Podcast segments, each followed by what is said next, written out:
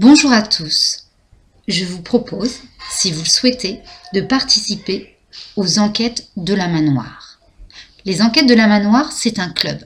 Un club composé de quatre camarades et d'un écureuil. Ce club habite, réside au 49 rue du Canal dans une grande maison. Le QG du club de la manoir, le tranquilloport, se situe exactement entre le grenier et le pigeonnier. Mais alors, qu'y a-t-il dans ce club?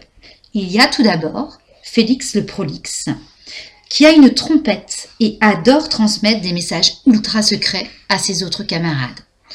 Il y a Salim, Salim Alek, le plus jeune du groupe, qui a toujours son ami l'écureuil sur son épaule. Il y a également Adèle Autresse, Adèle Autresse rebelle, qui est excellente détective car elle étudie tout et est très minutieuse.